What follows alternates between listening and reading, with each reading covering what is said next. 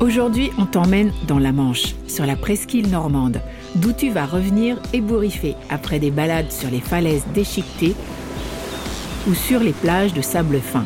Car oui, la Manche, c'est 350 km de côte ébouriffante. Christophe Mijon, notre reporter photographe, a donc retroussé la Manche de Granville jusqu'au nez de Joubourg et on retrouve son reportage dans le numéro de AR de cet hiver, actuellement en vente avec une couve sur les Dolomites. Bonjour Christophe. Ah, ça commence là.